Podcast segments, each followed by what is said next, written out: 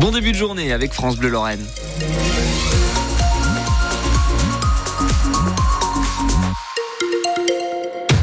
Et les informations à 7h, c'est avec euh, Mathilde Ansker. On jette un petit coup d'œil à la météo, Maxence? Eh bien, c'est la même météo que hier. Un ciel euh, couvert, quelques éclaircies par-ci par-là. Et la bonne nouvelle, c'est qu'il n'y aura pas de pluie aujourd'hui en Moselle. Point complet sur la météo du jour après le journal de 7h et à la une de l'actualité ce matin. Une entreprise mosellane s'apprête à rentrer dans l'histoire. Oui, l'entreprise s'appelle O'Hannail. Elle a été créée à Forbach et elle va tenter de battre le record du faux ongle le plus long.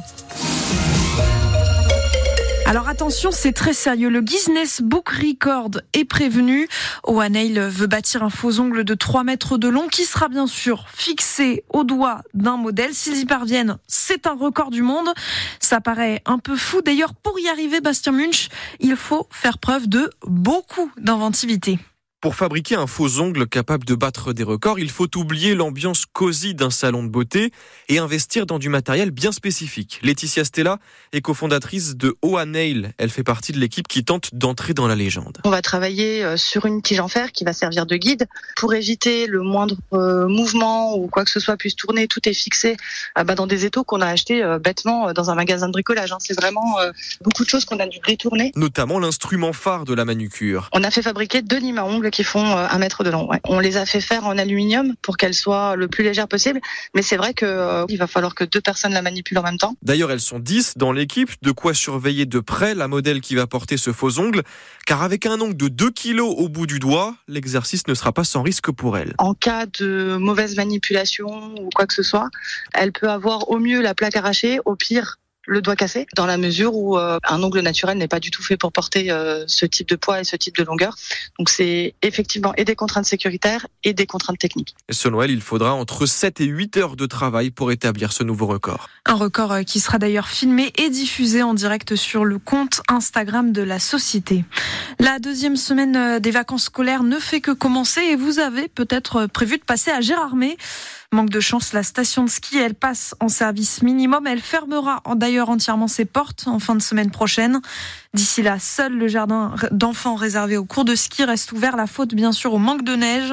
À noter que c'est pas beaucoup mieux pour la Bresse, pour la Bresse où on ne peut skier que sur deux des 33 pistes ce matin. Il est accusé de tentative de meurtre sur une personne dépositaire de l'autorité publique. L'homme qui a renversé un policier vendredi soir à Metz a été placé en garde à vue. C'était en pleine rue. L'automobiliste tente de fuir un contrôle de police, renverse un agent, percute une autre voiture dans laquelle se trouve la sous-préfète de Moselle. Le chauffeur finit par être arrêté. Le policier légèrement blessé au cervical et lui sorti de l'hôpital le lendemain matin.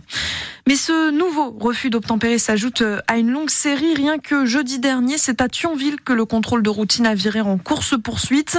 Alors David Gisleri est secrétaire départemental du syndicat Alliance Police. Selon lui, ces situations se multiplient en Moselle. C'est quasiment quotidien. Maintenant, les malfrats n'hésitent plus à mettre la vie des fonctionnaires de police en, en jeu pour se soustraire au contrôle. Ils n'hésitent plus à venir au contact, à venir percuter les véhicules de police.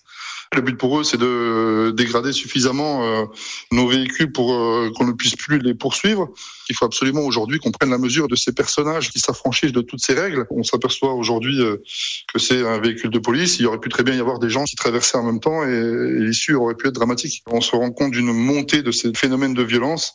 Nous attendons des peines fortes est suffisamment dissuasif pour que euh, ces individus aient la crainte de recommencer. David Gisleri du syndicat Alliance Police. À trois mois du scrutin, ça y est, la campagne pour les européennes est lancée. Oui, on connaît euh, les principales têtes de liste. Raphaël Glucksmann côté PS, Valérie Hayé pour la majorité, Manon Aubry chez LFI. Et pour le Rassemblement national, eh bien, ce sera Jordan Bardella.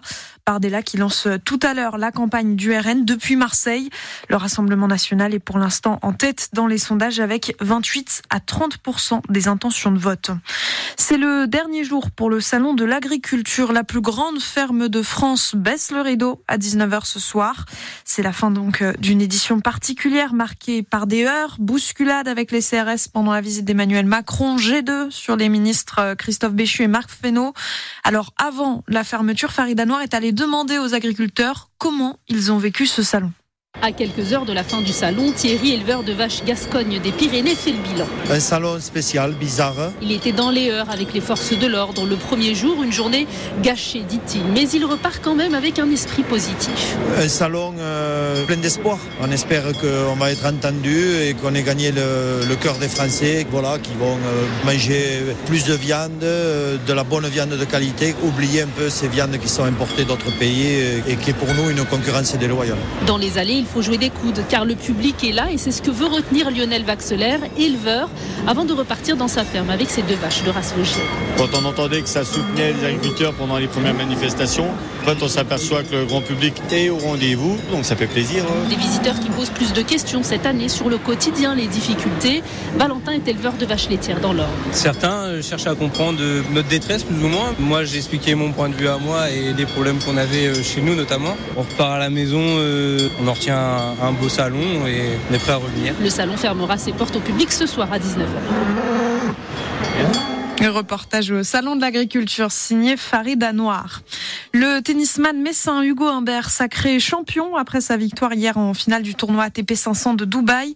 Il a battu en 2-7 le Kazakh Alexander Bublik, Hugo Humbert, qui monte donc à la 14e place du classement international. Le FC Metz en football cette fois-ci. Donc le FC Metz sur le terrain cet après-midi. Les Grenats se déplacent à Nantes, 12e de Ligue 1, un match qui s'annonce difficile et qu'on suivra ensemble bien sûr sur France Bleu.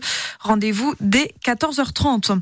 Un mot pour vous dire qu'aujourd'hui c'est donc la fête des grands-mères. Si vous avez la chance d'en avoir une, pensez donc à lui passer un petit coup de téléphone. Ça fait toujours plaisir. Et d'ailleurs, si votre mamie est une bikeuse, une petite idée de sortie, le salon de la moto, ça continue à Metz Expo aujourd'hui. C'est ouvert jusqu'à 18h.